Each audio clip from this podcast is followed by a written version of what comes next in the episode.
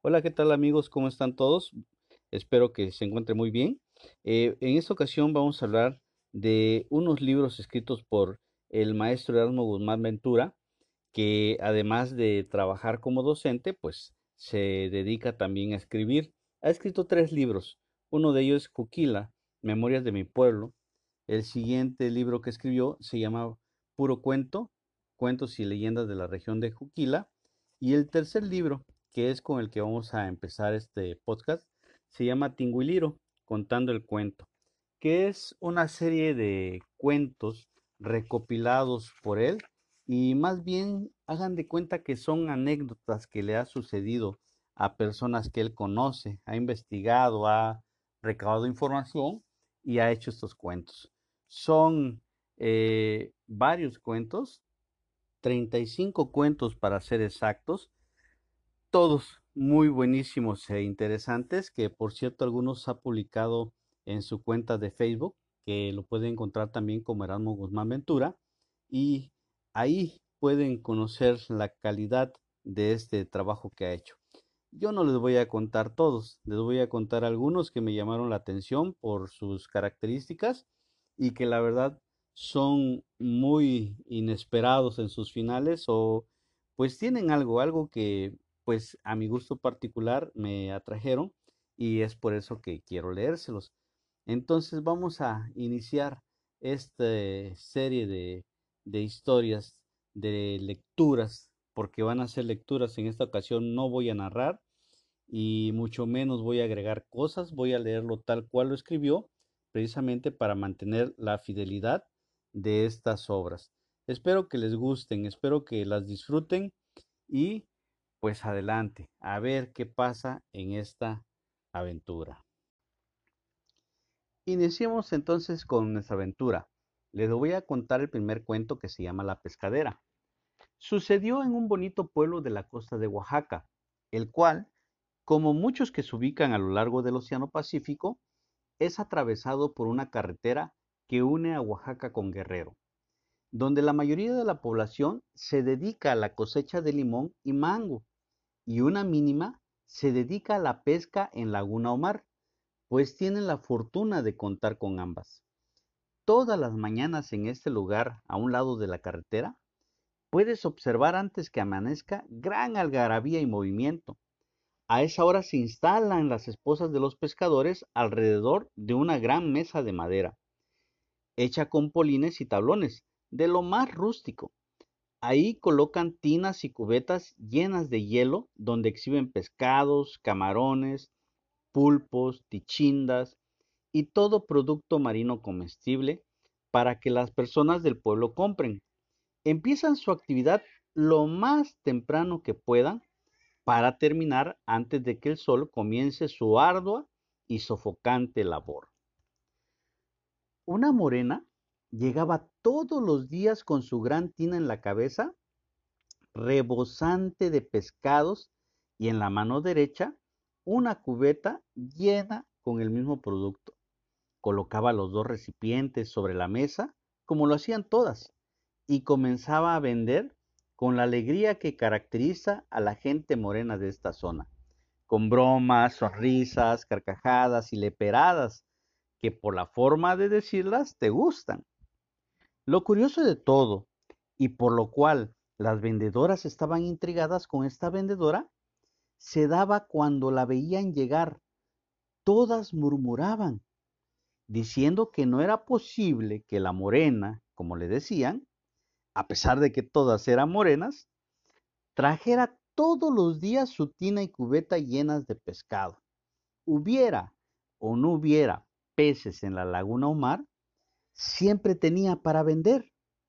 Llegó a tanto la curiosidad que un día decidieron abordarla para preguntarle cuál era el secreto. Algunas se atrevieron a decirle que de seguro era bruja o tenía pacto con el demonio, porque no era cosa buena que siempre tuviera pescado en su bandeja y ellas no. La morena las escuchó detenidamente y lanzó una sonora carcajada. Acto seguido, comentó que tenía un secreto, pero que no era nada de brujería o de contacto con el demonio.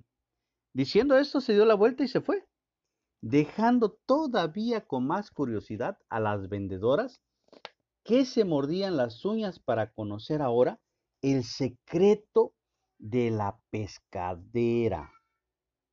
Un día de poca venta, las pescaderas sin mucho que hacer o clientes que atender, animadas por el ocio, pero más por el morbo, encararon a la morena y la presionaron para que les contara su secreto. Finalmente la morena dijo, Ainitas, se los voy a contar, pero por favor no lo vayan a andar divulgando a medio mundo, porque es cosa privada, concluyó. No te preocupes, Nita, dijeron. Con nosotras tienes la seguridad de que somos una tumba, respondieron las demás pescaderas sonriendo maliciosamente. Resulta, dijo la morena, que cuando mi marido va a ir a pescar, me paro muy de madrugada a preparar las tortillas y el guiso para que coma mientras esté pescando. Pero antes de que me ponga a hacerlo, prosiguió, voy a ver a mi negro que todavía está durmiendo en la cama. Y lo primero que hago es levantar la cobija y al hacerlo me fijo de qué lado tiene el pájaro. ¿Y eso qué tiene que ver con lo que te estamos preguntando? intervino otra pescadera, desilusionada porque esperaba un secreto más interesante. Déjame terminar, Nita chula, dijo la morena. Resulta que me fijo muy bien y si veo que el pájaro está del lado derecho, le aviso que de ese lado eche la red. Y no falla, Anita. Ustedes mismas lo han visto. Lo mismo, si está del lado izquierdo o hacia abajo, mi técnica no falla. Y cuando el pájaro está parado, ¿qué haces? La desafió otra, pensando que la morena no iba a saber qué responderle. La morena, sonriendo pícaramente y con los ojos iluminados, respondió emocionada. Fíjate, Nita chula, que el día que mi marido tiene el pájaro parado, pues ese día no va a pescar, terminó diciendo la morena, y contoneándose en sus anchas caderas, se alejó de las demás morenas.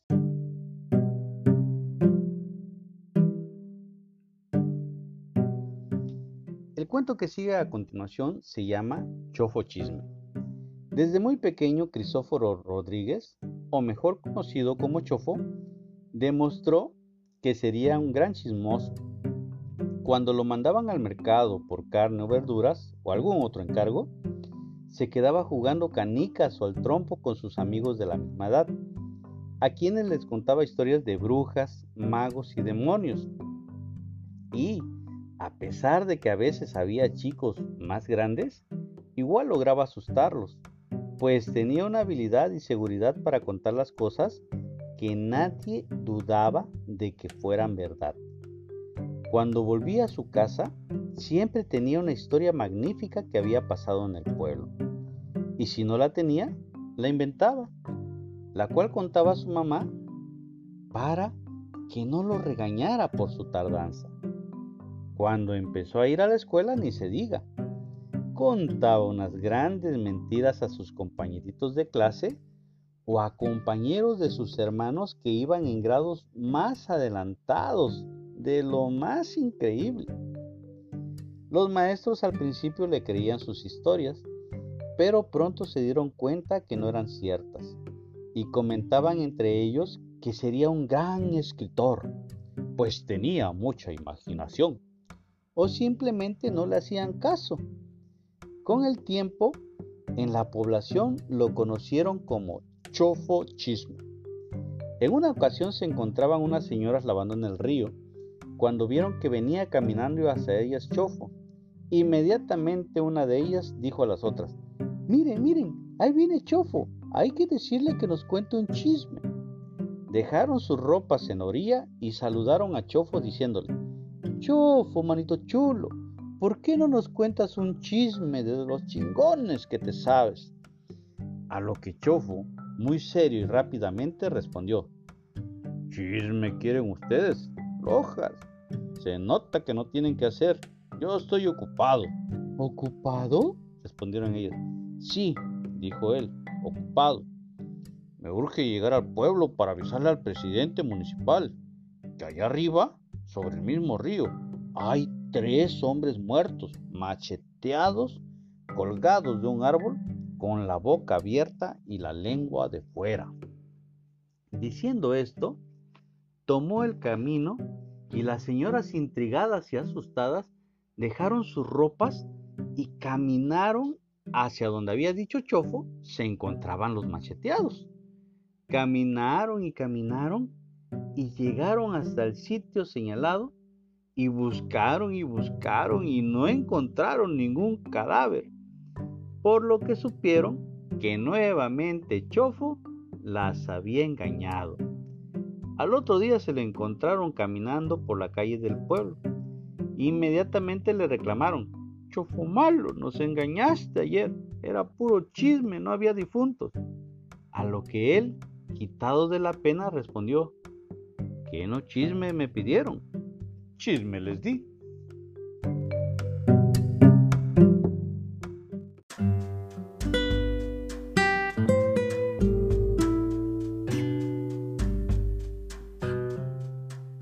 El cuento que les voy a contar ahora se llama Papel Habla. Yo me imaginé otra cosa por el título, pero bueno, escuchemos lo que nos quiere decir. Aquel año fue tan abundante para don Lupe Ramírez que nunca lo olvidó, y durante los años que Dios le prestó vida, se dedicó a contarlo. Poseía los mejores terrenos de cultivo en el pueblo porque lo regaba el río que lo atravesaba. Además, era dueño de medio cerro. En años anteriores nada cosechó. Parecía que la tierra estaba cansada y fastidiada de tanto trabajarla que las plantas se negaron a crecer. Así que ese año, por no dejar la tierra ociosa, sembró maíz y frijol. Fue increíble la cantidad y calidad, tamaño de las mazorcas que cosechó. ¿Qué decir del frijol? Fue tanto que hubo necesidad de implementar una bodega solo para guardarlo. Cosechó chiles, chepiles, rábanos, calabacitas y cebollines, que vendió todos los domingos de plaza.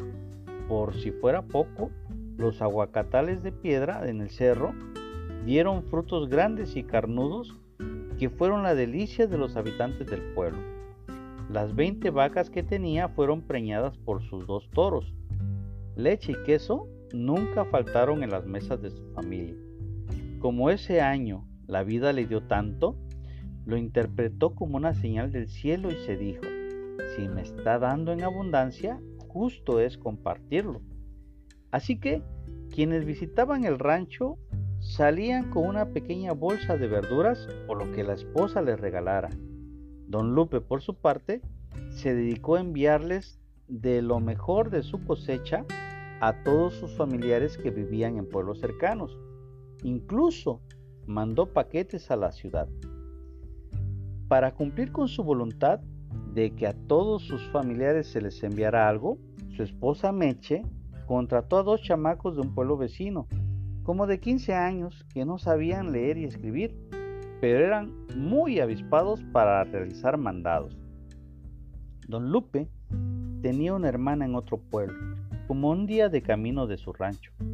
Era la que más estimaba y con la que convivía, porque en tiempos de penurias siempre lo ayudó.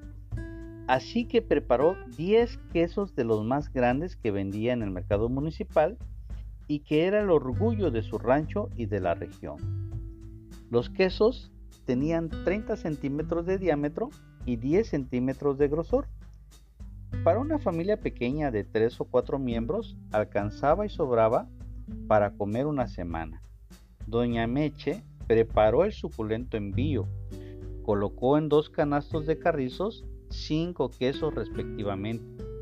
Agregó tortillas de las llamadas tlayudas, cecina de res, chiles de agua y tustas, tomates, rábanos, aguacates y cebollines, y dijo a los muchachos Juan y Miguel que tuvieran cuidado de cargarlos con su mecapal. porque era una carga especial para la hermana del patrón. Los chicos preguntaron qué llevaban y ella respondió que comida y que no se entretuvieran en el camino. Su esposo esperaba que la mañana siguiente su hermana recibiera el obsequio. Los chicos asintieron y vieron con extrañeza que con un lápiz dibujaba en un pedazo de papel de estraza unas extrañas figuras, como si se tratara de unas arañitas de diversas formas. Los muchachos hicieron el recorrido sin ningún problema, solo que a la mitad del camino se detuvieron a descansar en un arroyuelo, donde saciaron su sed en sus frescas y cristalinas aguas. En ese momento, una idea surgió en sus mentes y se dijeron, ¿y si nos comemos un queso cada uno? Total, la hermana del patrón nunca sabrá cuántos enviaron y cuando se entere ya no estaremos en el pueblo. La próxima temporada pensaban emigrar al norte como todos sus paisanos. Así que ni tardos ni perezosos sacaron los quesos y tortillas y se dieron un tremendo festín con ellos, al grado que tardaron una hora más de camino de los saciados que estaban. Cuando llegaron al pueblo donde vivía la hermana, preguntando, llegaron a su casa, entregaron la carga a la señora, quien se sintió complacida por el abundante y sabroso obsequio que le habían enviado. La señora era muy buena gente, enseguida les ofreció café y pan.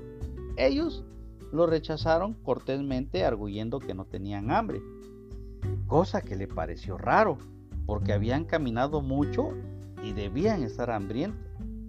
Los chicos dijeron que iban a descansar en el corredor de la casa. Al otro día muy temprano emprenderían el regreso a casa de su patrón. La hermana se dispuso a vaciar los pescadores como se conocía los canastos y colocó todo en la mesa de la cocina. Cuando sacudió los canastos para limpiarlos y regresarlos, vio que algo se deslizó de uno de ellos y cayó al piso.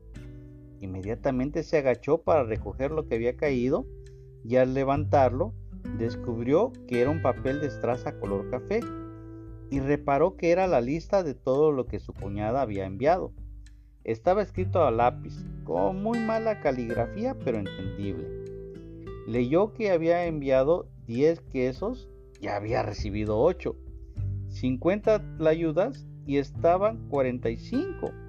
En el mismo papel la hermana escribió en la parte de atrás el agradecimiento a su hermano por mandarle tanta comida y ahí mismo anotó que habían faltado dos quesos y cinco tlayudas.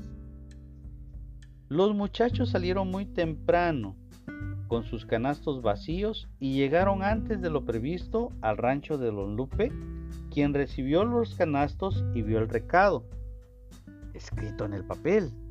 Lo leyó y se enteró que los malandrines habían comido parte del mandado. Inmediatamente los mandó llamar y preguntó qué había pasado. Avergonzados y sin mirarlo a los ojos, respondieron que efectivamente se habían comido dos quesos y cinco tlayudas. Pero ¿cómo lo sabía? Si era imposible que lo hubieran avisado. ¿O acaso el patrón tenía dotes de adivino? Don Lupe se carcajeó escandalosamente y dijo que en el papel que habían llevado y traído estaba escrito lo que habían hecho. Por esa deshonesta acción los corrió del rancho, no sin antes descontarles el importe de lo que se habían comido. Los analfabetos muchachos no comprendían qué había pasado, solo se miraban uno al otro y santiguándose decían, papel habla, papel habla.